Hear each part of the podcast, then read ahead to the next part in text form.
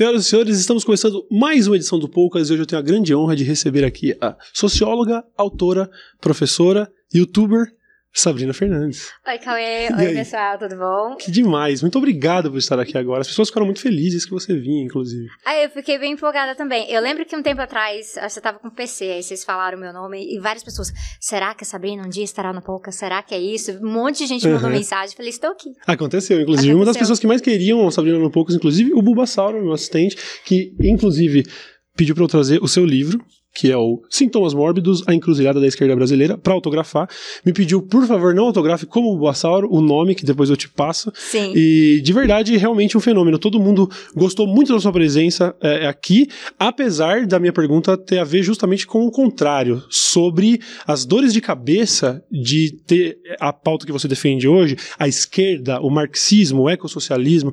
Na internet, eu não sei se a internet agravou isso, eu não sei se ao longo da história sempre houve essa demonização da esquerda e tudo mais. Eu sei que pelo menos enquanto eu tô vivo, ou pelo menos desde que eu comecei a me interessar por esse tipo de tema, me parece que a gente tá numa uma época meio grave. Parece que tá rolando realmente uma caça. Como, como você vê isso? Aliás, você, que é uma estudiosa, poderia responder com um pouco mais de precisão se isso é um fenômeno recente, talvez acentuado pela internet. Como é que é? Tem um pouco assim, olhando para o Brasil, tem um pouco de recente nisso. Porque quando a gente para para pensar, poucos anos atrás, o governo do Lula, alta popularidade, era identificado como de esquerda, já tinha esse burburinho, né? Ai, fora de São Paulo, ai, vai para Cuba. Olavo de Carvalho tava fazendo o rolê dele, né? Tava plantando essas sementinhas. Então tinha, mas para ele ter chegado dessa forma na população, com ódio como uma figura de linguagem muito forte também, um afeto circulando muito, isso é um pouco mais recente, tem a ver. No livro eu explico várias coisas de processos de despolitização que favorecem isso, mas não é só no Brasil, né? A extrema-direita tá com força no mundo inteiro. mundo inteiro. Inclusive, é, o medo que a gente tem é a, a extrema-direita no Brasil percebeu tanto que ela tá atrasada em relação de outros lugares e se empolgar. Ai, precisamos acompanhar. A gente precisa correr atrás do prejuízo. É, Só que atualmente eles estão muito ocupados, assim, xingando, mandando direto um pro outro no Twitter, né? Então, Sim. assim, tem essas crisezinhas que estão passando, porque a gente para pra olhar, o PSL não era nenhum partido que foi estabelecido para ser um partido de super extrema-direita, com esse poder todo, ele- elegendo esse monte de gente que nem elegeu ano passado. Uhum. Então, eles não estão sabendo nem lidar com eles mesmos. Isso é positivo, mas também não é pra gente falar assim, ah, então tá, estamos só vendo o circo pegar fogo. Sim. A gente tem muita coisa pra fazer, porque eles ainda têm to- muito mais poder do que a gente. Mas então, é, existe esse medo de que eles vão correr atrás do prejuízo de, de que a coisa por aqui poderia ficar muito pior antes da gente ter a esperança de começar a baixar toda essa animosidade. Eu penso muito assim, é, é essa proximidade com os Estados Unidos, com Trump, isso não é só pra ficar babando ovo do Trump. Então, ai, quero ficar porque o Trump é uma referência. Essas são colaborações que passam com colaborações militares, treinamento de inteligência. Essas trocas são muito mais aguçadas do que parece ser de duas figuras sentadas no mesmo lugar tirando uma foto juntos. Uhum. Então tem muita troca de informação aí, e essa parte, assim, quando a gente para olhar a base de Alcântara, para para olhar nos recursos naturais do Brasil, por que que o Bolsonaro é tão desinteressado na pauta ambiental? Uhum. Não é por Tem a ver com acaso. essa submissão ao imperialismo americano? É, tem, também ah, é uma forma de mobilizar, porque o Brasil é um país de capita- capitalismo dependente. Eu quase falei capitalismo, mas dá no Tá mesmo. no mesmo. Dá no mesmo, de capitalismo dependente, e por conta disso depende de commodities. Então, é agronegócio, é mineração. Então, esses processos são muito importantes para essa balança comercial brasileira, que é o que interessa essas grandes potências lá fora. Então, quando eles olham para o Brasil, não é porque o Trump falou assim, ai, Bolsonaro, um cara inteligente. Claro que não. Uhum. Em vários sentidos, claro que não. Então, quando ele olha para isso, ele vê assim, como é que eu posso articular com essa galera que ganhou no governo aqui, para que as coisas sejam facilitadas economicamente para quem tá fora, para quem quer pré-sal, por exemplo. Uhum. Então, não, na- nada disso é por acaso, só que eu tenho a impressão que o Bolsonaro e a família deles realmente acreditam que eles são, assim, especiais aos olhos do Deus Trump ou algo assim. Sim. O que é meio surreal de pensar, porque acho que não, você não precisa ser muito inteligente para entender que realmente existe uma relação onde pro, pro Trump, a gente é, é, pô, somos mais um na fila do pão, assim, não tem, não existe nenhum tratamento especial, não existe, a gente viu agora com relação ao, como era, o Brasil almejava fazer parte do grupo, eu esqueci o, o, qual era o grupo, e que no fim das contas era só uma promessa vazia, que no fim das contas o Trump Acho que é da OSD, né? É, é, acabou apoiando Sim. outros países, que não a gente, então me parece até uma, uma certa ingenuidade.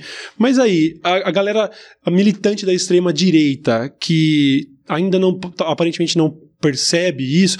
Eu não sei, eu me pergunto se muitos percebem que, na verdade, a, a gente está sendo feito de besta, mas que não se importa, porque isso atende ao objetivo pessoal deles, do projeto deles.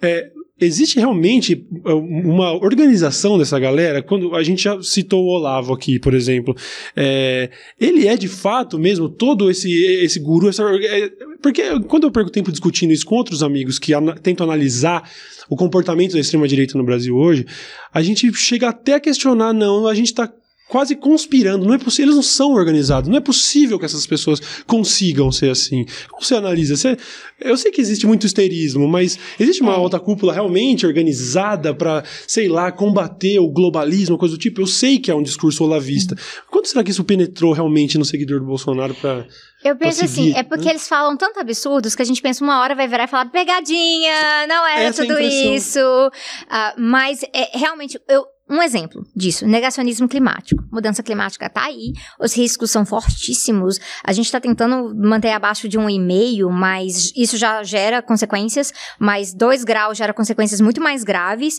Imagina quatro graus de aumento na temperatura. A gente estava falando de um curso recentemente, o litoral todo do Brasil, tchau, tchau. Né? Uhum. Então, é, é, algo muito sério pra gente prestar atenção. E aí tem os negacionistas, não, não está acontecendo. É, ou se está acontecendo é por causas naturais, o que não bate em nenhum grau. Ou eles falam, não, esses cientistas aí não sabem de nada, porque é, essa os 95% moda... É, os, os esses não sabem de nada, o que sabe é aquele um, né? Então, assim, é, Molion, Felício, Pirula sabe muito bem de que que eu tô falando né, nesse rolê. E aí, o que, o que acontece, assim, ah, nossa, é uma histeria coletiva, ninguém tá prestando atenção em nada. Aí você segue o dinheiro. Uhum. Aí quando você segue o dinheiro, você encontra um nível de organização muito alta, tanto que é, a ExxonMobil sabia, já tinha evidências relacionadas a isso, 10 a 11 anos antes dos cientistas realmente estarem publicando e levando isso a debate público.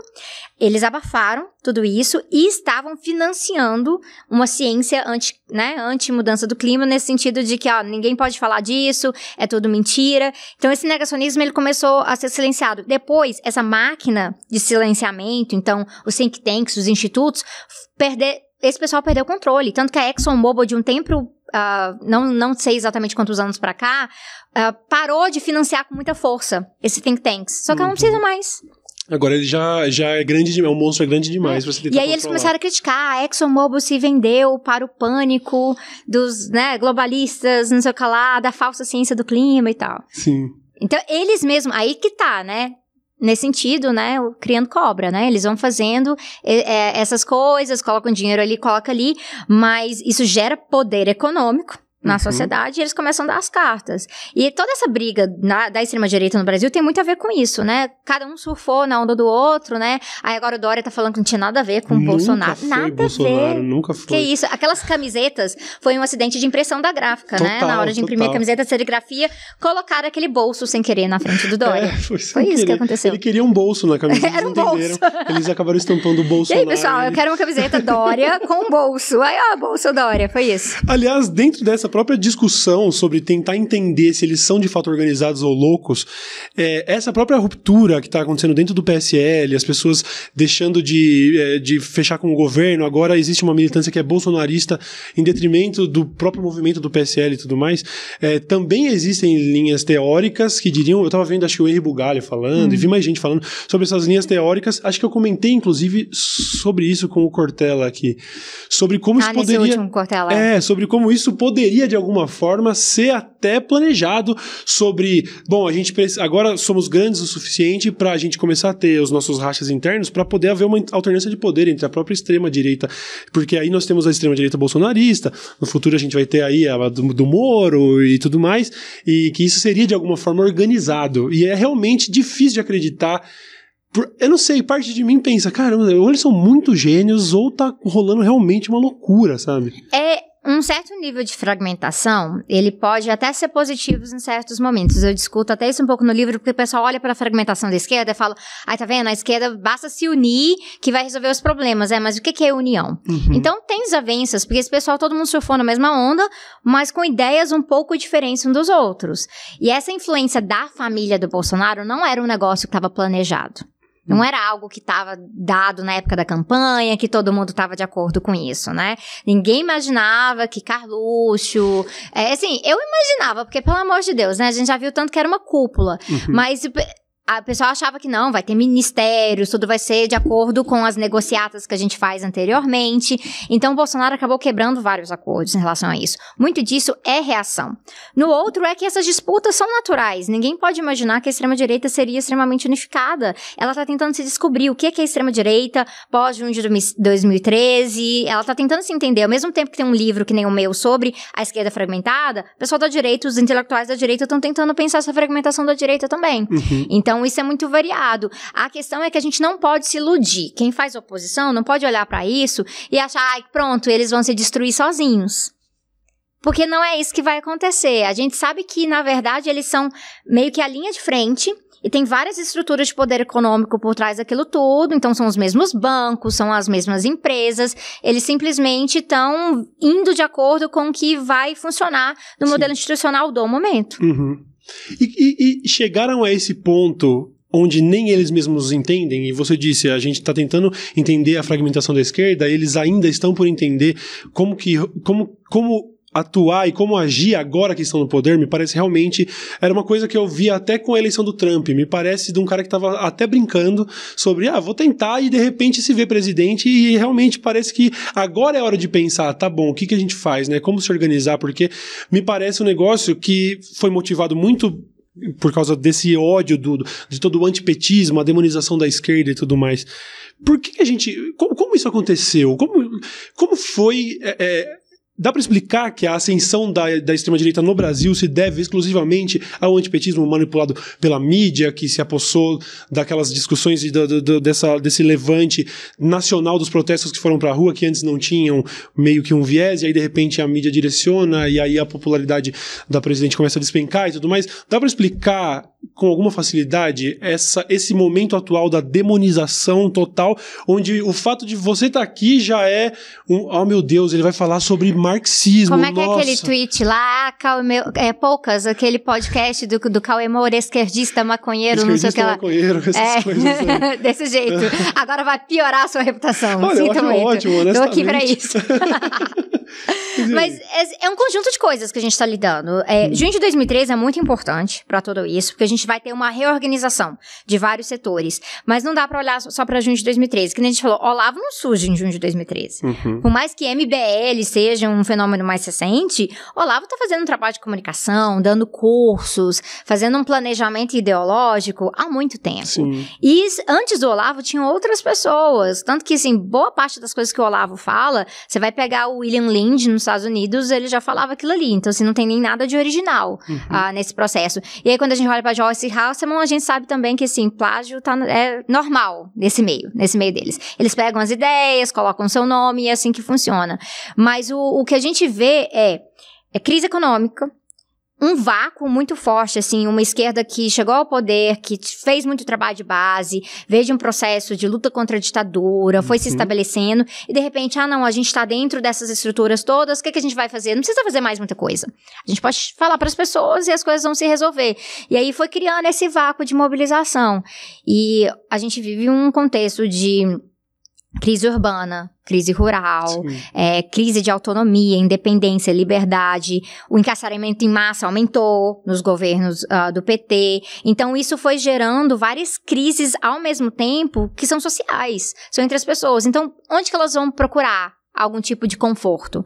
Se o governo tá falando, olha, é só isso que dá para fazer agora, uhum. a gente não consegue fazer mais do que isso, elas vão falar, então tá, mas eu quero outra coisa, eu quero outra coisa. Aí às vezes é, na, é numa igreja fundamentalista, ali no bairro, porque eles estão presentes, estão dando cesta básica ali naquele momento. Às vezes é ficando muito puto ali no assistindo jornal, quando vem aquele cara falando um monte de punitivismo, olha esses bandidos aqui que fizeram isso com essa senhorinha. Então toda essa coisa do punitivismo penal que a gente vê, né, o populismo penal mesmo que a gente vê na televisão, e aí se pautando pelo que tá na novela. Então, meio de comunicação é muito essencial Sim. nesse processo inteiro. E eles já estavam por aí no meio de comunicação. A Record não vira o que a Record é hoje por acaso. Não é por acaso. E a Record não é nem, nem um único meio de comunicação que a Igreja Universal tem. Uhum. A quantidade de rádio, gente. Por isso que eu falo, o podcast é um rolê muito legal, porque a partir do podcast a gente, sem ter aquela estrutura de uma rádio comunitária, pelo menos a gente tá conseguindo plantar algumas coisas para quem tá acostumado a ficar ouvindo, Sim. fazendo suas tarefas. Às vezes o motorista de Uber, às vezes é uma pessoa que, ah, tô, pego dois ônibus para chegar na faculdade, e vai ouvindo e a gente vai alcançando as pessoas. E é uma pegada que essa galera teve. Só que só a comunicação não é suficiente. A comunicação ela tem que fazer sentido no seu dia a dia. Uhum. E aí no seu dia a dia esquerda tem que estar presente, né? Nas coisas. Não é só na hora do carro de som, não é só na hora da época da eleição. Tem que estar lá ralando e fazendo trabalho ingrato. Porque eu, o que, que é o trabalho ingrato? Às vezes você tá fazendo todo um trabalho de base com muito tempo, aí chega na eleição e eles ainda voltam, voltam na direita. Uhum. Aí a pessoa da esquerda vai lá e abandona. Ai, tá vendo? Não, continua lá. Continua, porque você não tá fazendo aquilo pela eleição. Você tá fazendo aquilo ali porque é o que tem que ser feito. Sim. É isso. E eu percebo esse comportamento no seu trabalho, que eu assisto também. E, aliás, quem não, ainda não viu os vídeos da Sabrina no YouTube, fica o dever de casa terminando aqui, vai lá e maratona tudo, que é muito interessante. Tem um último, foi sobre, inclusive, evangélicos. Sobre os evangélicos, é, tá lá no sobre os neopentecostais neopentecostais, né? E a, Quando eu gravei esse vídeo, eu tive que cortar várias vezes para a gravação, porque eu tava travando para falar neopentecostalismo. é, é, eu percebi agora. É um trava-língua, é um trava-língua, neopentecostalismo. então, e dá para perceber no seu trabalho que realmente a militância, ela é algo natural, ela é parte do trabalho, não teria como ser diferente, até o próprio do canal, Tese 11, né? O, o nome do canal fala sobre realmente a gente não, não só observar, né? Mas realmente ser um agente de mudança. Aí a gente Cauê Moura marxista explicando a tese 11 de Max sobre Foebar, todo mundo é, está sabendo agora. Isso, vamos tá? fingir que eu não pesquisei é. antes de fazer o programa e tudo mais. Não, mas de qualquer forma acho muito interessante, acho muito legal. Me sinto mal, porque de certa forma, apesar de ser um admirador, eu realmente eu eh, sinto que, pô, é verdade, mas se eu não tô fazendo nada, se eu não tô sendo um agente de mudança, se eu tô só falando sobre isso e, e, e na hora do vamos ver não estamos fazendo nada, sinto que o trabalho não sei, eu me sinto de certa forma um pouco hipócrita. Eu não sei, talvez seja isso também que que eu, eu, disse antes da gente começar a entrevista que eu fico até meio receoso de falar sobre esses assuntos porque são assuntos que eu admiro, mas que eu tenho medo de na minha ignorância acabar divulgando desinformação e tudo mais. Mas assim, nós não nascemos prontos, nós somos pessoas que nós estamos em formação contínua. Eu estou em formação contínua. Esse vídeo aí sobre neopentecostalismo, uhum. quando eu fui fazer, eu só fiz ele depois que eu tinha lido tipo umas 800 páginas de coisa. Eu fui me informar antes de eu fazer isso. E a gente que é comunicador, a gente está sempre tentando se informar. Você foi lá ver o que era a tese 11, a gente vai fazendo uh, essa parte, mas tem que ter um direito ali nesse meio do caminho da gente descobrir outras coisas também. Tem que uhum. ter essa abertura. Uh, porque, nossa, imagina se eu fosse sempre, hoje eu tenho dois anos e pouquinho de canal, se eu fosse falar hoje exatamente do jeito que eu falava dois anos e pouquinho atrás. Aí não tem aprendizado nenhum, aí não faz nenhum sentido. E o que eu vejo muito assim, é o seguinte: o que vai mudar a realidade é essa ação concreta, né? Prática, organizada. Então ela não é individual, ela é no coletivo. O individual ele é importante porque ele inspira pessoas, ele dá exemplo, você traz coerência, mas é coletivamente que a gente muda as coisas. Mas tem fases e também tem possibilidades. Eu penso muito assim, a, a vida militante, ela é muito puxada, ela mói as pessoas também. Você pensa isso o dia inteiro e você tá sempre nas atividades e não tem gente suficiente fazendo as coisas, então a gente precisa de mais militantes sim, mas ao mesmo tempo eu vejo, por exemplo, uma pessoa que trabalha o dia inteiro, uma, pe pega uma mulher negra da periferia que trabalha o dia inteiro, tem uma jornada tripla de trabalho, pega o ônibus, depois o ônibus está quebrado, super, assim, como é que eu vou falar para essa pessoa? Então, agora o seu papel uhum. é fazer isso, isso e aquilo. Então a gente tem que olhar para as nossas possibilidades e buscar engajar. E a militância ela não é igual de todas as formas. Assim, é, não é só fazer ocupação, ou só fazer manifestação, ou só organizar uma greve. Existem formas diferentes de militar. A comunicação ela pode ser um veículo para dar um respaldo para quem tá militando. Isso já é alguma coisa. Mas eu acredito também que a nossa comunicação, ela ganha mais qualidade quando a gente tem essa vivência da militância. Por isso que eu tô sempre falando assim, ó, gente, cola nas coisas, vem cá, vem conhecer. É, isso foi muito importante ano passado, na época do Vira-Voto, né? A gente, antes de ter o nome Vira-Voto, eu e a Débora Baldinha, aqui no YouTube também, Uhum. a, a, a gente chamou umas brigadas de panfletagem, porque um monte de galera desesperada. E ai, meu Deus, ai, meu Deus, o Bolsonaro vai ganhar. Ai, puf, todo mundo explodindo a cabeça. Falei, vamos conversar com as pessoas, então, vamos Sim. tentar mudar Aliás, a um ideia projeto delas. muito legal. Você podia falar um pouquinho sobre o Vira-Voto, que o, o Bulbasauro foi quem me informou na época, e que eu acho muito legal pra, pra audiência que não sabe que Cara, foi é, um negócio que meio que tomou proporções muito loucas. E claro, não foi só a gente, foi um monte de gente fazendo. Uhum. E foi isso que fez ser tão interessante, né? A ideia, quando a gente chamou isso, foi logo no dia da eleição. Aí a gente montou uma figurinha, assim, que é tipo aquele monte de peixinho no formato de tubarão, comendo tubarão. Então, assim, com a organização a gente faz as coisas e tal. E a gente começou a marcar vários grupos, assim, brigada de panfletagem, São Paulo, Distrito Federal e tal. Vamos aprender a panfletar, vamos aprender a conversar com as pessoas. Aí a gente chamou uns designers para fazer uns panfletos com um outro tipo de identidade visual e um outro tipo de linguagem que não fosse assim oficial da campanha do Haddad. Até porque a gente sabia que muita gente que queria fazer campanha ele não contra o Bolsonaro não era assim muito fã do PT e do Haddad. Eu mesmo não sou do PT. Então, mas tava lá, tava fazendo porque era obrigação. Então a gente tinha que ter várias formas de comunicação diferentes para alcançar vários estratos diferentes da sociedade. Mas a prioridade que a gente deu foi para as pessoas da base, gente classe trabalhadora mesmo, que tá ralando. Então a gente colocou estrategicamente essas banquinhas, né, banquinhas de panfletagem ou banquinhas pela democracia, que nem a gente chamou lá no Distrito Federal, elas seriam em espaços de transporte público, no meio da rua, conversando com a galera. E claro, a gente não virou o voto, mas a gente estabeleceu umas conexões com a sociedade muito interessantes, porque as conversas que eu tive naquela época me fizeram uma militante melhor. Uhum. E eu acredito que eu alcancei uma pessoa ou outra. E eu testei métodos também, porque às vezes o pessoal não leva a sério, porque tem uma mania, eu recebo muito comentário assim no canal, assim, ai, mas assim, é, o povão não vai entender isso. Aí primeiro assim, o que que é povão? Você vê um preconceito. Uhum. Porque geralmente a pessoa que fala o povão não vai entender isso, às vezes ela não tá se incluindo, né? Uhum. Geralmente não. Geralmente não. E aí, assim, o que, que é povão? Ah, porque tal. Eu lembro um dia que eu fui pra rodoviária e o Thiago, meu marido, ele riu da minha cara, porque eu cheguei com um monte de cartaz, assim, com vários gráficos de economia. Ele falou, não é possível. Hoje não é dia pra isso, aqui isso aqui não vai funcionar. Eu me aguarde. Aí eu coloquei, assim, vários gráficos, assim, o PT quebrou o Brasil? Com ponto de interrogação. E aí eu ficava segurando, assim. E a galera passava e ficava, que isso? Foi o cartaz super chamou atenção. E o pessoal parava e às vezes assim, o que, que é isso aqui? Ah, isso aqui é a quantidade de pessoas que conseguiram entrar na universidade na época dos gover- governos do PT. Isso aqui é o índice de desigualdade. Aí disse, nossa, que interessante. Nossa, esse ano aqui foi o ano que eu entrei na faculdade. Uhum. Quer dizer, você conseguiu gerar uma conexão, ainda que você não estivesse falando exatamente a língua da pessoa abordada, você conseguiu gerar uma conexão. É, é hora. Comunicação é isso. E aí a comunicação militante, né? Lenin falava disso, né? Agitação, propaganda, se conectar com as pessoas. Você pode ter vários meios diferentes. Então você nunca vai usar a mesma coisa em todos os lugares. Uhum. E na militância, isso é muito importante, especialmente porque a esquerda tá meio que presa numa estética específica, é, no que seria a, a única estética revolucionária, que não dialoga mais. Eu falo muito assim, galera do marketing vem falar comigo, Sabrina, mas no socialismo haverá espaço para mim que trabalho com design, que trabalho com essas coisas. Claro, eu super quero, gente. Eu gosto de coisas bonitas, eu quero que o socialismo seja bonito. Sim, então, cola junto, vamos construir essas coisas. Aham. Aliás, o, o, o próprio marxismo, é, é, eu acho que eu tenho até uma dificuldade, eu não, não tenho uma extensa, é, eu não tenho extensas referências bibliográficas, até eu justifico a minha ignorância justamente por, por não ter estudado e tudo mais, mas também acredito que ressoa com muita confusão na cabeça das pessoas, porque existem várias vertentes e várias, várias maneiras de... de Ah, tudo lá dentro. tudo, então, É, isso que eu ia perguntar, como funciona internamente? Aí, rola muito conflito entre os próprios marxistas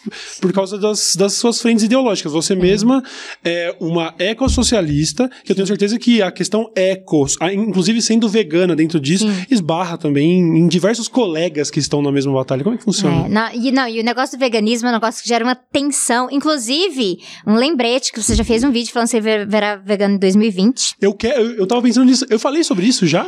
Não, eu não sei, mas tem um vídeo, um amigo meu, Vitor, ele tem um canal, chama Vegano Vitor, e ele fez um vídeo falando, Cauê Moura disse que será vegano em 2020. Não, Aí ele pegou o vídeo antigo. Sim, não, porque eu tava pensando nisso hoje. Já, sério, eu pensei assim, cara, talvez 2020 não vá passar de 2020. Eu tenho que tomar uma decisão. Nossa, a gente vai ter uma conversa aqui depois dessa gravação. Eu fiquei muito empolgada.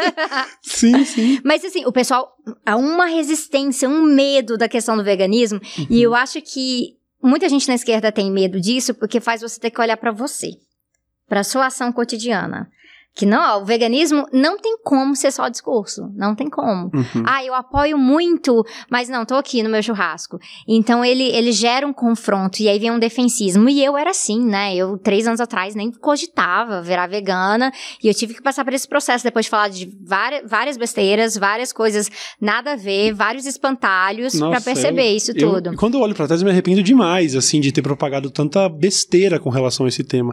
E o, o fator político está sendo o que mais tem me influenciado recentemente, porque se eu fosse pensar em, em questões de saúde ou questões mais de dó dos animais ou coisa uhum. do tipo, eu confesso que não foi o suficiente para me converter.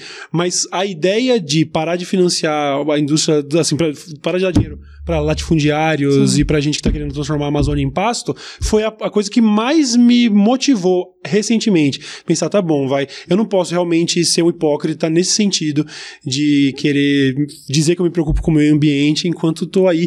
Pelo menos, se, se, eu não tenho sequer a consciência de fazer, sei lá, um dia sem carne ou coisa do tipo.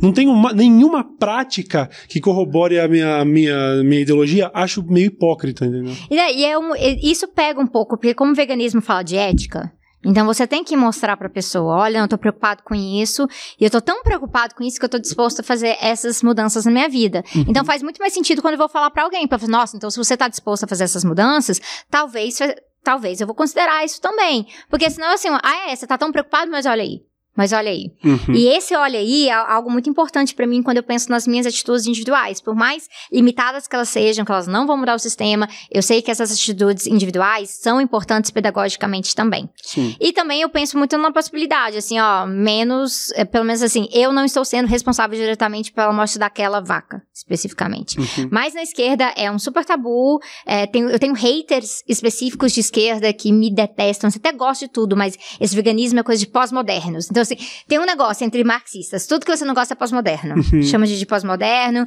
tá errado. Aí tem, tem muito hater que é assim gostei de tudo, mas nessa interpretação específica é um absurdo, então não presta. Tem algumas coisas, mas tem coisas que são diferenças concretas. Então, assim, existe uma diferença con concreta entre stalinismo e trotskismo.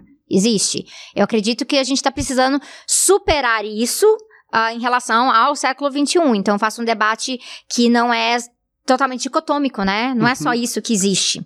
Mas eu sou de uma linha do marxismo, teoricamente, que a gente identifica como marxismo humanista. Então quer dizer que a gente tem uma diferença muito grande com os estruturalistas, são a linha de um autor chamado Louis Althusser. Então faz o debate em relação a isso. O que, o que para mim é muito importante é que esses debates, eles têm que ser debates entre camaradas, eles têm, eles têm que ser debates levados muito a sérios, com argumentos, mas ultimamente, quando você olha pra internet, eu parei muito de usar o Facebook.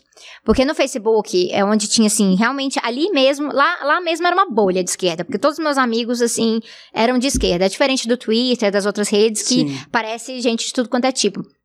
Mas era. E aí, toda vez que tem uma polêmica, aí alguém fala uma coisa, aí alguém vem e ironiza embaixo, aí você vai vendo todos os debates, é um conjunto de rahás de Facebook. Sim, sim.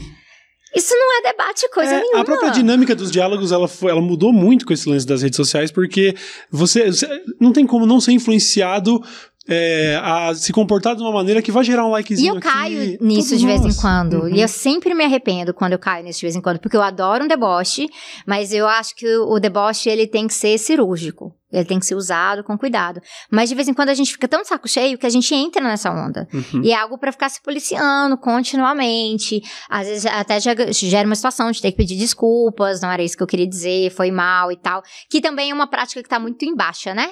Uhum. o tal de pedir desculpa, e eu interpretei errado. Ah, eu não li o segundo tweet que explicava o primeiro. Sim. Coisas básicas de prática seriam muito legais. Nossa, facilitaria demais a minha vida no Twitter, meu Deus. Mas quando, quando quando, quando você olha para o contexto atual, a internet, a atuação da internet, que serve para muita coisa boa, muita coisa ruim, ela com certeza mudou a dinâmica das interações, isso inclui as discussões de política, sobre postagens no Facebook e tudo mais.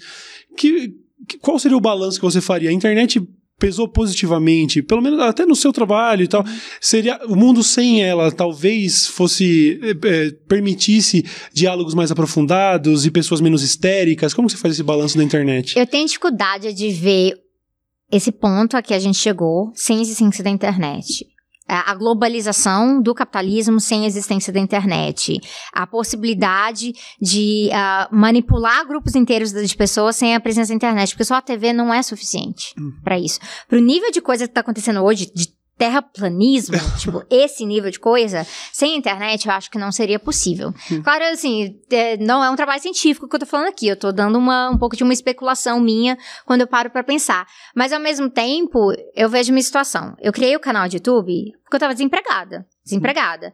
É uma pessoa formada academicamente, num desmonte enorme de educação no Brasil, sem perspectiva de um concurso, porque a gente entra na faculdade e fala assim: ah, você pode ser um professor universitário. Parece um sonho, né? Uhum. Ah, e aí eu posso tirar um ano sabático, estudar e pesquisar, encantada com isso. E nada a ver com a minha realidade. Então, no desemprego, o que, que eu fiz? Eu peguei o meu celular e comecei a gravar uns vídeos, uhum. porque eu tava sentindo muita falta de dar aula. Eu tava com muita saudade de sala de aula mesmo. É, depois que eu, que eu saí do Canadá e eu tava no Brasil, eu não tava mais dando aula. E depois eu tive depressão, tive que tirar uma licença médica. Então, assim, aquele contato com o aluno, com a dúvida, ensinar um conceito, nossa, me fazia muita falta. E eu não poderia fazer isso sem internet também. A gente não estaria aqui tendo essa conversa sem a é, internet. É, então, esse meio, uh, várias vezes a gente pensa assim: ah, tem a internet, tem televisão. Mas na verdade a internet atravessa tudo isso. Porque, ó, isso aqui é um podcast, é internet, a gente tá no estúdio que também é de TV. Uhum. Então a internet hoje em dia ela atravessa tudo. Ela, o jeito que eu cheguei aqui de Uber hoje, internet. É verdade. É, é isso, ela tá atravessando tudo. E aí, sabe o que, que eu paro pensar? Hum. Não é todo mundo tem internet. Não é todo mundo tem internet. A gente ainda tem uma parcela da população brasileira que não tem acesso à internet. É, e quando você para pra pensar, a internet tão presente nas nossas vidas, dava para ter esse pensamento cinco anos atrás e não achar tão grave. Ah, ele não tem internet, ele vai chegar lá, como assim, ele não tá aproveitando de algumas regalias. Mas hoje não estar na internet é ser um excluído da sociedade, basicamente. Tá, e assim, a pessoa não tem internet, provavelmente ela não tem uma rede de saneamento básico, uhum. provavelmente ela não tem autonomia alimentar, a gente não sabe nem se essas pessoas estão tendo moradia adequada.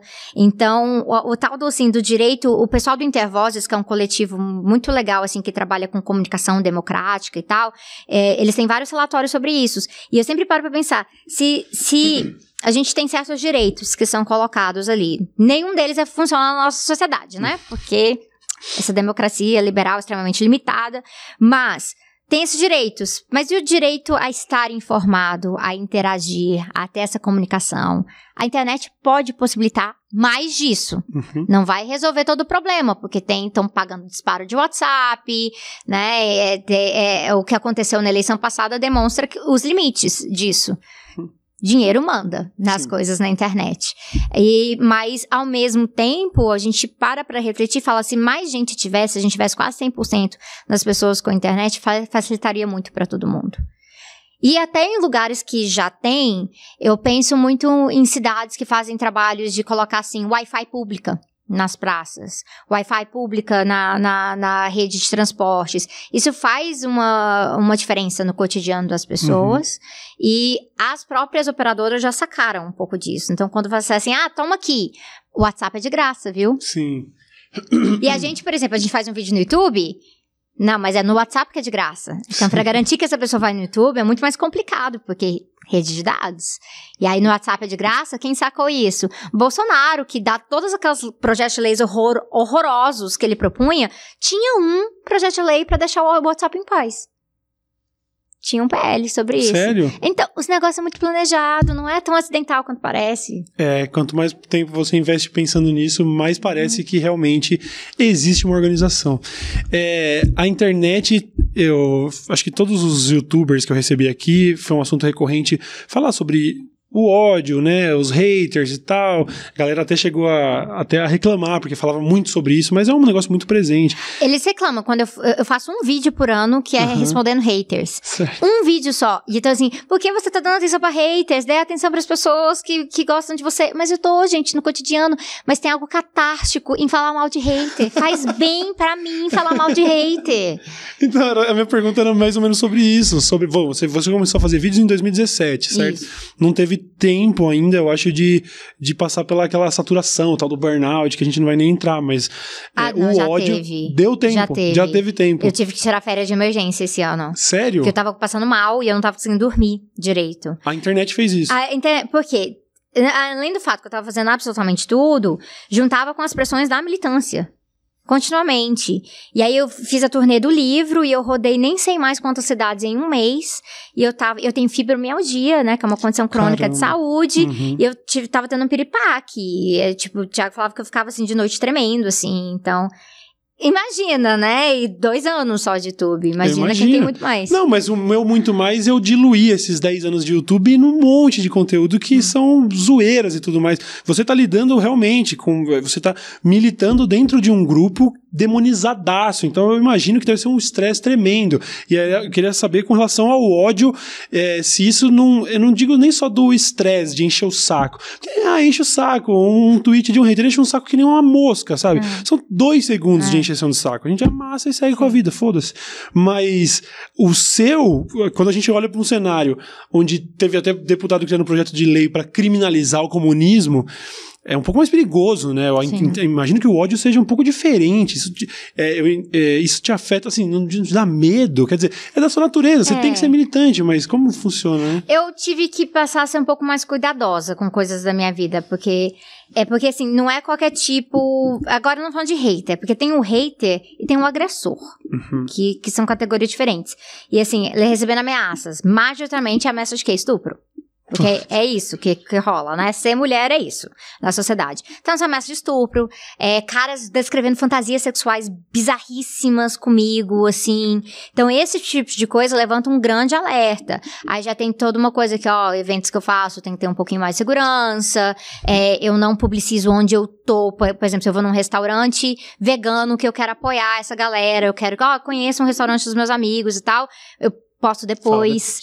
Tem esse tipo de situação que é importante, mas ao mesmo tempo, a gente tem que enfrentar a sociedade. E eu não tô nem de nem um pouquinho perto do nível que de ameaças que pessoas como o Freixo, a Talíria, o Jean, essas pessoas enfrentam. Uhum. Então, assim, nunca. Aconteceu ano passado, quando a gente fez, deu o primeiro treinamento de panfletagem, apareceu um cara armado, é porque eu fiz impressa pública lá, em- lá, lá em Brasília, apareceu um cara armado, mas a gente tinha uma comitiva de segurança, foi lá olhar, resolver a questão toda. Então, sempre tem um pouquinho desse medo, mas ah, eu penso que tem essas coragens, né, que a gente tem que desenvolver para essas coisas, mas no dia a dia o que motiva é às vezes a cartinha que eu recebo na caixa postal de um adolescente de 15 anos que mora no interior do Ceará, que manda cartinha falando que, ai, eu estou agora considerando o ecossocialismo, ai, eu... e, e tem o pessoal assim, ai, deixei de ser um liberal porque eu entendi agora que tem estrutura de poder diferente na sociedade, então não é só conciliar as coisas. E aí, cara, faz valer a pena, Faz valer a faz? pena. Faz, faz Sim, valer a sim, pena. sim. É muito bom. Inclusive, é, é, você me fez lembrar esse, esse negócio do cara, ah, o cara deixou de ser liberal e tudo mais. Acho que uma boa parcela das pessoas, eu, eu me incluo nisso, são pessoas que concordam, entendem o, o- argumento que você defende, mas que às vezes até por uma questão de não querer se estressar, de saúde mental, eu sou figura pública, acaba evitando de me aprofundar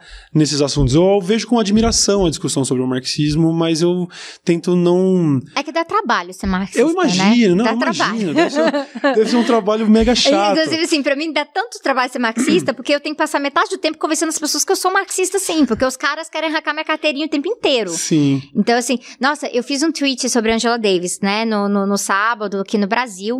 E, assim, do- dois duas observações sobre isso. Uma é que tinha uma galera que depois saiu da palestra falando assim, uai. Angela Davis é marxista? Eu, gente, como assim? Vocês não entendiam? Porque a pessoa vira um ícone e fazem camisetas com o nome dela e tiram, né? Tira um pouco daquela substância. Mas eu tinha colocado, fiz um tweet lá sobre assim, ó, ela já falou disso, disso, tá vendo? Ela não é diva pop, ela é revolucionária. Aí veio um cara, assim, é, e aí ele falou assim, e você não é nenhuma das duas. Ah. E aí ele comentou e ele me bloqueou pra eu não poder ver. porque assim, coragem, né? Exatamente. E, e aí eu falei, cara, tá, e eu preciso da sua validação? Não, meu bem, não, não preciso da sua validação, eu tenho que fazer o meu trabalho. Mas no começo isso me angustiava muito. É. E ser marxista dá trabalho porque a gente está lidando diretamente com as contradições da sociedade. O liberalismo ele é um pouquinho mais confortável porque você aceita as contradições, porque você coloca aqui assim, olha, não tem alternativa para isso. Ah, isso aqui vai dar errado. Se a gente fizer uma revolução, ela vai dar errado.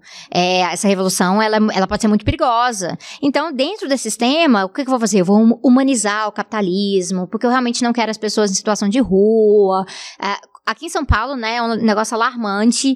É, o trabalho do, do padre Júlio Lancelotti, que trabalha muito com, com a galera em situação de rua aqui, é um trabalho maravilhoso e ele recebe ameaça o tempo inteiro. Um padre recebe ameaça o tempo inteiro. Por quê? Porque ele é comunista? Não, ele simplesmente acolhe pessoas em situação de rua.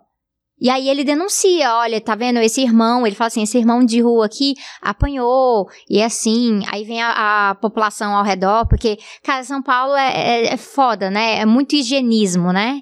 É, não é aqui que eles começaram a colocar prego pro pessoal não dormir e tudo é. mais? Então, aí eles fazem tudo isso e ficam assim, ai, nossa, tá vendo esse padre de merda aqui trazendo esses vagabundos, esses delinquentes pro nosso bairro com esse abrigo sujo deles. Eles falam essas coisas horrorosas. É um padre. É um senhor já de idade, com um coração muito bom, que não, sabe, não uhum. faz ideia se é comunista, se não é, que tá fazendo uma questão básica de direitos humanos. Mas é esse o ponto que a sociedade chegou hoje em dia. Sim. E isso traz uma angústia. Então, muita gente que às vezes não quer chegar muito adiante com um papo revolucionário, pensa, não, realmente, eu não quero que pessoas estejam nessa situação totalmente largadas pela sociedade. Não, mas o resto é muito mais difícil. Mas além disso, tem o tal da coisa assim: ah, mas se eu trabalhar muito duro, quem sabe um dia eu posso ser bilionário. Uhum. Né? Então essa ideologia tá na cabeça. Tá. E o que a gente trabalha principalmente no ecossocialismo é essa ideia assim: você precisa disso? Você precisa disso? O que, que, o que, que é abundância? O que, que é qualidade de vida? O que, que é uma vontade sua que é uma vontade sua e o que, que não é? Porque a gente, o dia inteiro, a gente está lidando com vontades que não são nossas. Sim. Foram colocadas na cabeça. É coisas que você nem sabia que existia e aí, não, contaram que existe. Nossa, preciso. e é o preciso, né? Preciso. É. Você fica pensando, aí você, aí você olha pra conta bancária e fala, será que eu dou conta? Essa é a nossa vida. As nossas vontades estão sendo constantemente produzidas externamente. Manipuladas total. É isso. E quando você tem noção dessa estrutura, eu entendo que eu vou ser uma pessoa muito mais livre numa sociedade em que eu não esteja sendo bombardeada dessa forma. Uhum. E aí eu preciso, sim, exigir algo mais radical, um processo revolucionário que também tem as suas contradições, porque lidar com gente é difícil. Basta trabalhar num call center que você vai ver o tanto que é difícil uhum. lidar com gente. E a partir disso, aceitar. A Angela Davis falou isso. A gente tem que navegar um pouco melhor essas contradições que a gente tem na sociedade para a gente conseguir resolvê-las. Sim. Não é, é criar um, um, grande muro, uma parede, falar oh, isso não vai dar certo, é o fim da história, acabou, eu só posso fazer um pouquinho de reforma aqui. Sendo que a reforma, na verdade, de, deixa o sistema mais permanente. Uhum. Ele melhora um pouquinho, mas daqui tantos anos, ah, sei lá, vem um golpe, puf, tira tudo de volta. Sim. Não, eu entendo que o, o, comportamento radical ele faz total sentido nesse lugar. Você, inclusive, tem um vídeo recente, não sei se é recente ou não, mas eu tava vendo, onde você fala sobre ser radical é. e explica isso de uma maneira que fica bem claro. É. Algumas coisas não estão abertas a. Eu não sei, eu não sei que termo usar, mas assim, tem, tem coisas que são o que são. Você, você sabe que tentar levar meio assim, empurrar com a barriga algumas questões do capitalismo simplesmente não vão funcionar. Eu imagino que dentro da sua própria base de fãs, fãs. Você disse que começou a produzir numa época que estava desempregada. Hoje tem nisso uma, um, um, trabalho, uma fonte de renda e tudo mais. Mas que este comportamento radical, perfeitamente plausível, deve esbarrar em parte da, da fanbase, né? Da base de fãs. Eu vi, por exemplo, teve o, o a, a gente teve um período do namoro da esquerda com a Tabata, por exemplo. E você logo de cara falou, não, ela representa coisas que eu não concordo. E eu a meu pensamento é a base, a própria base de fãs da Sabrina, apesar de entender o radicalismo, nesse momento deve estar tá falando, não, aí não, é a Tabata, pô, como assim? Você é um processo que você para para pensar, tá? Eu é, é, acima de tudo defender o que eu acredito, mas nesse momento eu sei que vai, puta, vou pisar no calo do meu próprio fã, isso acontece. Então, no, no caso da deputada, foi, foi uma questão assim muito importante para mim, porque é uma área central do meu trabalho, identificar esse tipo de discurso. Tem um capítulo inteiro do livro dedicado a falar de pós-política. Uhum. E desde o começo, desde a eleição da Marina Silva, né, da eleição que tinha Marina Silva em 2014, e eu tô escrevendo sobre isso. Uhum. Eu já notava um pouquinho antes, mas eu já tô denunciando. Só que antes, assim, eu não era ninguém, ninguém sabia quem eu era, e eu tava falando disso. Aí eu meio que, eu não medi que as pessoas ficariam tão chateadas, porque eu pensei o seguinte, olha, galera, tô identificando um negócio muito óbvio aqui. Uhum. E muita gente ficou chateada. Muita gente me acusou de inveja, porque, claro, né? Se uma mulher critica ah, claro, outra mulher, claro. é inveja. Ah, e se um homem critica outra mulher com respeito e respaldo, aí é machismo.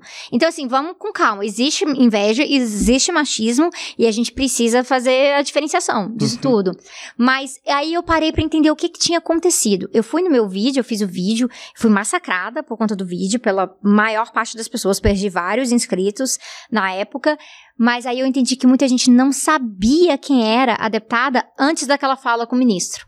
Não sabia. Aí quando eu comecei no, no, Instagram, no Twitter, mostrar os vídeos dela falando nem esquerda nem direita, ah, não, agora eu entendi. Só que foi só depois do voto a, a, favor da reforma da Previdência que aí um monte de gente, e eu não falei nada, né, gente? Porque eu também não. não o, o eu avisei não funciona, Não cara. funciona e ele, ele, ele massageia o ego, mas é, não resolve nada, né? Não resolve nada, não resolve nada. Eu fico muito mais feliz de ver as pessoas sozinhas fazendo as análises sem eu precisar fazer lá, né? Uhum. Mas muita gente começou assim, assim, tá vendo? Sabrina avisou, Sabrina avisou, Sabrina avisou. Aí a gente não é só sobre ela. Vamos ficar alerta sobre quando que esse discurso su surge por aí.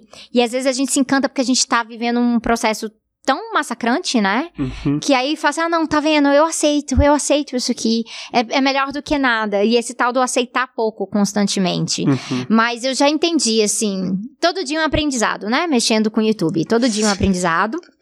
Não vai acabar nunca. Sim. E eu já aprendi que a gente tem que tomar um pouco mais cuidado com algumas coisas, porque as pessoas estão frequentemente naquela ideia, ou exalta ou cancela. É. Ou exalta ou cancela.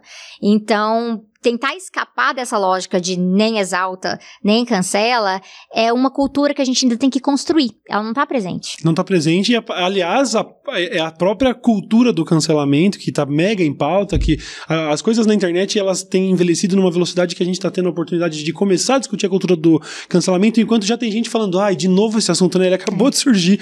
Mas é um negócio que também acho muito assustador. A, a maneira como parece que está todo mundo, todas as figuras da internet estão estão sob constante vigilância. E não só na internet, né? Mas qualquer figura pública, qualquer tipo artista, qualquer pessoa que está exposta, elas estão sob constante vigilância e parece que eles parece que está todo mundo sempre atrás de uma moita esperando, que nem a, a, piada da tartaruguinha que ah, tava com outra tartaruguinha que falou vou buscar um negócio e aí eles iam fazer um piquenique, a tartaruga fica ali dias esperando até o momento que ela, meu, tô com fome, vou comer. Aí a tartaruga pulou de trás da grama. Sim, ah, sabia que você ia comer. Quer dizer, parece que tá usando é uma vigilância quase desonesta festa, negócio. Como isso tem ressoado com o seu trabalho?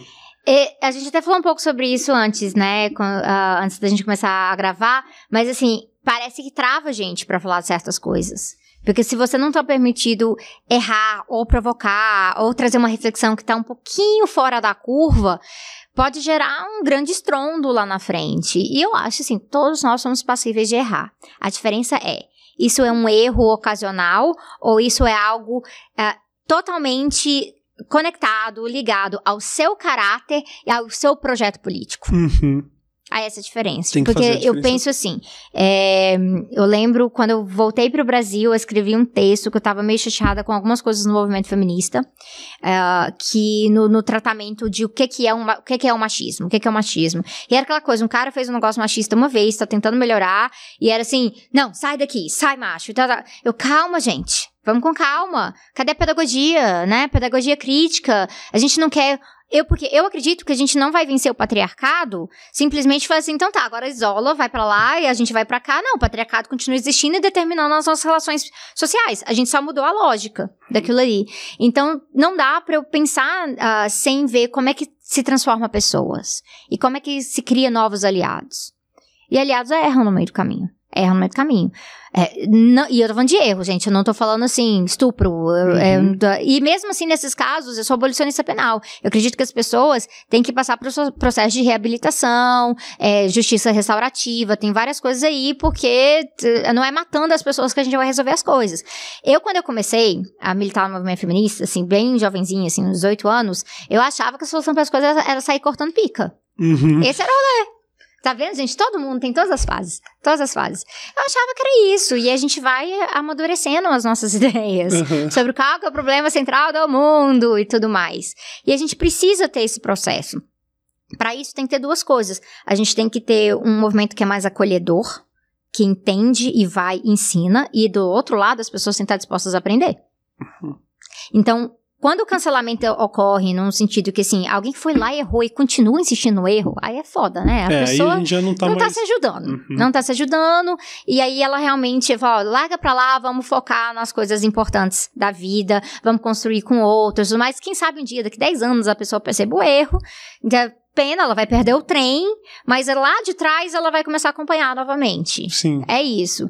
Mas, e tem gente que não merece a gente se preocupar com isso. Então eu falo assim, o grande burguês, um Bolsonaro da vida, tô, pro, tô nem um pouco preocupada em transformar essas pessoas. Não dá, né? Essas eu vou ter que derrotar mesmo.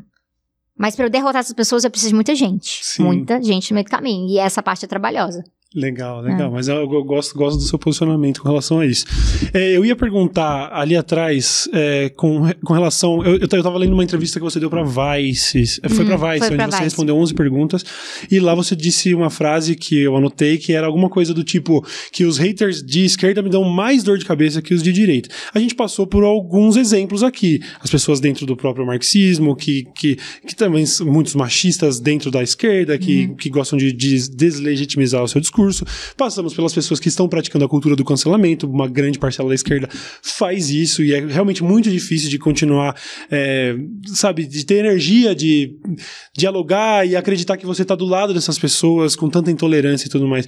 Dentro desses haters, a gente, esses são basicamente os haters de esquerda, de esquerda que constituem esse seu comentário ou ainda tem aí grupos? Ah, tem, por exemplo, tem fora do marxismo, porque o que que acontece? Como eu trabalho justamente explicando os problemas da esquerda, tem sempre o partidarismo, tem todo esse aspecto. Então, uhum. Então, assim, é uma galera que quer reduzir o meu discurso ao PSOL. O que eu acho super engraçado, porque o PSOL tem 10 mil posições lá dentro do PSOL. O PSOL é um laboratório de fragmentação da esquerda. E eu garanto que a minha posição é minoritária dentro uhum. do PSOL. Então, assim, isso é coisa de pessoalista. Não tem como ver como é isso. Eu, às vezes, assim, pessoas que nessa disputa, ai, PT e Ciro, né? Porque é o que tá pegando agora que nem, ninguém aguenta mais. Direto, alguém pega um negócio meu e fala que eu falei uma coisa que eu não falei. E eu acho que é essa coisa que mais me irrita na internet. Eu, eu tô numa prática que é o seguinte: antes eu falava assim, ah, absurdo, eu nunca falei isso. Agora é o seguinte: cite a fonte. Uhum. Cite a fonte. Sim. Cadê a fonte? Aí o pessoal vem tudo embaixo. Ah, Times New Roman, Arial. é isso, cita a fonte disso. Porque se eu tiver falado e eu discordo disso aí, uhum. aí eu tenho que me retratar, então cita a fonte. Sim. Eu passo, eu passo, eu passo por isso. Nossa senhora. Já me fui acusado de cada absurdo que chega um momento realmente que você só resta. Se for se dar o trabalho ainda de responder, é só isso, hum. né? Mas eu já passei dessa É porque fase. a galera não quer construir. Não é uma galera que quer construir, é uma que tá lá esperando. E tinha um cara, você falou desse negócio do esperar o deslize. Isso já tem um tempo. Tinha um cara no meu Facebook, porque uma época militante pedia pra adicionar, eu adicionava a galera. Eu nunca postava nada super pessoal mesmo no Facebook. E aí, e tava lá, aí todo post que eu fazia, ele ia lá reclamar ela reclamar. E um dia eu virei pra ele assim: O que, que você tá fazendo aqui? Eu tô aqui esperando você deslizar. Ele falou desse jeito. Tô aqui esperando, tô vigiando. É isso, é incrível. E o meu é Deus do céu, aí é, não tem solução não ser bloquear uma pessoa dessa, uhum. mas ela provavelmente vai. Ela é a pessoa que vai fazer um fake. Sim, com certeza, obcecada. Não, eu, eu, eu sou muito militante da causa palestina, né? Tô fazendo um documentário agora, Verdade. né? Tem um financiamento. Tá quase alcançando a primeira meta do financiamento coletivo, então a gente, né? Propaganda, claro, né? Vamos certeza. apoiar o Sumud. Como, Sumud, né? Eu ia perguntar é, até o nome. É S-U-M-U-D, que é uma palavra em árabe que os palestinos usam muito para falar da sua resistência. Uhum. E aí eu lembro uma vez que eu tava falando, né, no Twitter sobre a Palestina, aí veio um cara bem sionista, né, que é defensor do Estado de Israel a todo Israel. custo e tal, falar coisa. Aí ele começou a falar tanta desonestidade que eu bloqueei. Aí ele criou um segundo perfil. E aí ele marcou assim, acho que o nome dele era Yuri. Não lembro o sobrenome, era Yuri, aí ele marcava dois, Yuri dois, um negócio assim. Aí ele falou, falou, falou, falou. Aí eu falei, cara, você aqui de novo, eu bloqueei. Aí ele criou Yuri três. E eu tava, gente, o que que tá acontecendo? Ele, eu, eu contei até o Yuri 5, depois eu desisti. É, a gente tem que chegar num ponto que, felizmente, as redes sociais im- implementaram as ferramentas de silenciar, É. porque às vezes o bloco é a validação que o cara precisa pra saber que te atingiu de alguma Me maneira. né? atingiu, nossa, ficou incomodada, ou está barrando o diálogo, que é meio que a lógica do cara que vai falar assim, ah, você nem diva pop nem revolucionária, né? Ele fala, me bloqueia, aí eu não respondo, tá vendo? Eu ganhei. Sim. Ela sim, nem sim. me respondeu, nem conseguiu me rebater. É, Tem não, esse- medo de mim. Sim. Mas esse é um comportamento que eu acho muito triste, até de pessoas que acham que estão bem intencionadas mesmo. Assim, a gente tem lá o, o William de Barbados. A gente fala muita besteira mesmo. Eu, eu- é, o, é, o meu, é a minha versão da internet que eu menos gosto, porque eu sempre leva três dias pra eu perceber Ó, que eu falei merda. você falou um negócio interessante. A nossa versão da internet. Certo. Quem é comunicador, comunica diferente em espaços diferentes. Às vezes a gente se mostra um lado que não é assim, a gente no dia a dia. Às vezes é isso. Eu, não, eu nunca imaginei, né, que ah, eu chegaria nesse ponto, mas a gente tem que ter um pouquinho do personagem persona. encaixar. É, existe uma persona isso, que é. tenta se comportar de uma maneira que você acha que vai ser agradável, que vai atingir os objetivos, que vai ser eficiente na hora de comunicar, mas que no fim das contas não é você, né? Enfim. E lá a gente comete uma série de deslizes, estamos gravando um papo de bar entre três caras, uns mais preocupados com causas progressistas, outros menos, outros é bom. O Rafinha é o filho da puta, resumindo. É, e aí, o que acontece? Às vezes acontece de eu receber um feedback assim, ah, eu fiz algum comentário que foi machista mesmo, eu vejo e tento me retratar de alguma maneira, porque eu percebo que falei merda, e o, o comentário é, eu sabia que ele era um macho escroto. Eu falo, mas eu acabei de ser, não tem como, você tava esperando atrás da moita, é isso? Você tava só esperando um deslize, é muito desonesto, quer dizer, não é desonesto, eu não sei nem que termo usar, Não, e é ainda tem um negócio assim, é, aí você vai e repete em algum outro momento, aí você vai, putz, eu não podia ter falado isso, né? Uhum. E aí você vai e se corrige. Até você internalizar, porque é socialização, né? Sim. As coisas estão lá dentro, estão gravadas. Aprender a falar de. é, o pessoal reclama muito do politicamente correto, mas por que reclamam do politicamente correto? Porque faz você ter que refletir continuamente sobre o que você fala, como você age. E é chato, É quer dizer, é chato, chato mesmo, é. porque te É incomoda, chato, porque é você vai ter que abrir chato. mão de algumas coisas pra que todo mundo fique legal. É, então, É assim, chato mesmo. É chato, é que nem fazer terapia. Fazer terapia não é legal. Todo mundo deveria fazer justamente por isso. Uhum. Porque você tem que se confrontar. Porque uma vez, assim, eu, eu tava conversando com a minha mãe sobre isso. E aí, assim, ah, não, minha filha, mas pra que essa coisa de psicólogo? Pagar alguém lá pra falar o que eu quero ouvir? Eu falei, não, então você não entendeu o que é, É. psicologia. Não é isso que a pessoa vai te falar. Ela Sim. vai te colocar contra a parede. É justamente. Aí ela falou, ah, então pra que, eu vou pagar alguém pra, pra me colocar contra a parede? É isso. É incômodo. É muito incômodo. incômodo. O dia de ir pra terapia é o dia que eu fico pior, é, sabe? Eu tenho, eu sofro de transtorno de ansiedade e a meia hora antes de ter que ir pra consulta é, nossa, parece que eu tô indo pra Nossa, um eu abate. tinha uma época que eu pensava assim, eu ia pra. Bem quando eu tava começando a melhorar da depressão.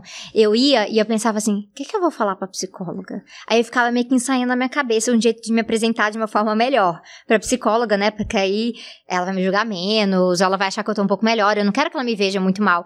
Aí eu, ah, não, o que, que eu vou falar? Aí eu ficava ensaiando no caminho. Eu chegava lá, sentava, ela olhava pra mim, então, Sabrina, como é que você tá semana? Eu, Um clássico, um clássico. Mas a minha definição favorita sobre, assim, que me motiva a ir à terapia é que quando você fala, você se ouve. E aí isso realmente é o que me vende a ideia de, tá, eu preciso ir, porque eu tô passando por coisas que eu só vou saber direito exatamente quando eu realmente falar. Então não tem nem 100% a ver com o que o profissional pode fazer por mim, mas só de eu me submeter a essa situação, que é quase uma. Ah, é quase como ficar pelado, né? Assim, eu tenho que ir lá e falar. E só Você de faz falar sobre- diário? Você escreve diário? Não faço. Porque Cheguei a fazer É um momento... negócio que, assim, a gente deveria voltar a fazer. Eu penso sobre isso, porque já aconteceu, assim, ai, brigas com amigos, desavenças e tal. Eu escrevia como se fosse assim, uma, uma mensagem que eu mandava no WhatsApp pra pessoa. Aí fazia no bloco de notas. Aí, fazia, aí eu falei assim, nossa, acabei de pensar outra coisa sobre isso. Esquece, não vou mandar isso não. Sim. Porque nesse processo, eu- e aí sim, aí eu não estraguei a amizade, né? Então foi ótimo que eu deletei, não mandei e fez refletir. E a gente por conta do tempo corrido, a gente tá perdendo esse hábito também. Com certeza. Uhum. Eu acho muito legal. Muito... Eu já cheguei a ter um bloquinho de anotações que durou muito pouco tempo. Não, na minha época era bem assim, criança e, ah, querido diário, hoje eu fiz isso. Eu não é isso que eu tô falando, gente. Sim. Eu tô falando pra refletir sim, sobre a sim, vida. Ó, a gente tá aproximando da reta final, então eu tenho que fazer uma pergunta que eu tenho certeza que é mega recorrente. É... Quando a gente é, vê que você virou vegana e que isso pareceu um processo até natural dentro do ecossocialismo, quando você para para pensar, o, o, próximo passo seria virar vegana. E, e, dentro da sua militância política, o próximo passo não seria entrar para política? Eu sei que você já falou sobre Sim. isso e tudo mais, mas como fica essa consideração? Quer dizer, não, não é natural que de repente você, poxa, seja uma deputada daqui a pouco e evolua, evolua dentro da vida, da vida política? Tem, tem vários fatores sobre isso. Assim, um é que eu eu, eu olho para esse espaço da democracia representativa, liberal, burguesa, como extremamente isso, limitado. Ele é limitado. Então, o tipo de atuação, parlamentares uh, progressistas de esquerda fazem coisas fantásticas lá pra gente. Então, só, só assim, a galera uh, batendo em cima do, do, do, freixo no pacote anticrime lá, né? Que de anticrime não tem nada. Uhum. Que lá foi super importante naquele debate, conseguiu tirar alguns fatores. Então, de vez em quando, a gente tem algumas vitórias. Só que as cartas do jogo estão dadas, na maior parte do tempo. Então, eu acredito o seguinte: eu preciso apoiar pessoas que vão entrar nesses espaços, e eu espero que elas façam um excelente trabalho. E quando elas façam um trabalho ruim, pessoas que eu apoiei, eu possa ter a legitimidade de cobrá-las. Uhum. Porque esse é parte do problema. Acontece muito dentro do parlamento uma normalização das relações ali dentro. Né, é parte do republicanismo. Então, uma figura que você votou, que você admira muito, e de repente está lá com um cara da extrema-direita fazendo uma piadinha. E aí, um monte de gente fica, nossa, que horror, nossa, essa pessoa. Aí vem o cancelamento e tal. Eu tenho que pensar, olha, foi normalizado, vamos tentar desnormalizar isso? Aquelas pessoas são pessoas que são realmente. Eu não tô falando assim do, do, do centrinho, né? Eu tô falando da galera que tá promovendo políticas, são políticas de extermínio. Então não tem piada que vai valer isso. Sim. E eu tenho que poder criticar isso. Essa nossa relação, ela tem que ser uma relação muito honesta nesse processo. Mas ao mesmo tempo, eu acho que eu não tenho talento para esse espaço. Não tenho. Eu não acredito que eu seria uma boa parlamentar. Eu acredito que eu não teria paciência para muita coisa que tem ali, porque ao mesmo tempo que eu tô criticando o excesso de republicanismo, eu acho que você tem que ter um pouco para conseguir sobreviver naquele espaço. E eu acho que eu, não que eu não conseguiria. Então, ou eu me exaltaria e perderia a noção da vida, ou eu teria um peripaque. Entendo. Então, tem um pouco disso. E, ao mesmo tempo, tem algo que eu acho interessante. É importante a gente estar tá plantando na cabeça das pessoas que nem todo mundo que faz um debate político precisa ocupar este espaço político especificamente. Uhum. Tem outras coisas que eu posso fazer. Inclusive, eu consigo chegar mais longe em alguns espaços, justamente porque as pessoas sabem que eu não, não, vou, não vou vir pedir voto, não é o meu interesse, não estão tentando me construir dessa forma. Eu realmente Assim, não estou na, nada afim. Ao mesmo tempo, tem pessoas que às vezes questionam isso e agora a gente tem falado de mandatos coletivos, formas de conseguir atenuar um pouco, né? Você equilibra melhor entre mais pessoas. Eu acho que para a esquerda é um bom caminho explorar os mandatos coletivos por conta disso. Uhum. Legal. Não, eu acho mega válida a sua posição e também acho que você pode muitas vezes fazer um trabalho muito melhor sem ter que necessariamente entrar pro, pro mundo da política. Eu acho que existe uma série de limitações e uma série de, de problemas. De pouco serviria o seu ativismo se você realmente entrasse lá e ficasse louca, né? Quer dizer, no fim das é, contas. Não ia resolver não nada. E, e, na real é o seguinte: ó, gente, se eu me candidatasse a deputada e eu ganhasse, ia acabar o tese 11. Eu prefiro manter o tese 11. É, é boa. eu, acho é. que, eu acho que serve. Eu não ia de... dar conta de fazer os dois, então é isso. Acho que serve de. Não sei se. Não, não consolo seria muito pouco. Acho que é. serve como validação para você não ser deputada e continuar fazendo esse trabalho que eu acho muito legal, que eu sou fã mesmo e que tá sendo realmente um grande prazer te receber ah, aqui. E agradecendo mais uma vez, pioneiros abrindo portas, ensinando a gente o que é ser youtuber, né? Que é esse processo de autodescoberta, né? Frequente. Mas que bom que teve gente que teve essa ideia maluca Muitos anos, até 10 anos, né, Cauê? É, 10 é anos, é vai fazer 10 anos. Que bom, então, de alguma é. maneira, ó, se a gente conseguir aí, por meio dos ensinamentos da Sabrina, um dia derrubar o capitalismo, implementar aí uma, uma sociedade um pouco mais igualitária, eu posso falar que, olha lá, pelo menos na parte da história com relação aos meios usados por ela, eu tava lá, entendeu? Não, e na verdade a gente vai ter uma plataforma que não fica talhando a gente por conta de, ah, não, você falou a palavra tal corta a monetização, você não tem mais como viver a vida. Não, o nosso trabalho vai vai, nos garantir de outras formas. Então, Maravilhoso. Senhores, vocês sabem onde encontrar a Sabrina Fernandes. Procure nas redes sociais, ela tem livro, ela tem. Vai ter em breve um documentário que vai sair, porque vai dar certo ali no financiamento coletivo. É, tem o um canal no YouTube, você acompanha ela nas redes sociais. Tem o um podcast novo, que é o Fogo no Parquinho, acabou de sair, tem dois Sério? episódios só. Olha só. É eu, a Débora Baldinha e a Gabriele Nascimento. E é um podcast que eu xingo mais, então recomendo. Muito bom. Ouçam o Fogo no Parquinho. Mais uma vez te agradeço pela sua presença aqui. E a gente fica por aqui. Muito obrigado, rapaziada. Até a próxima. Tchau, Valeu, tchau, tchau. tchau.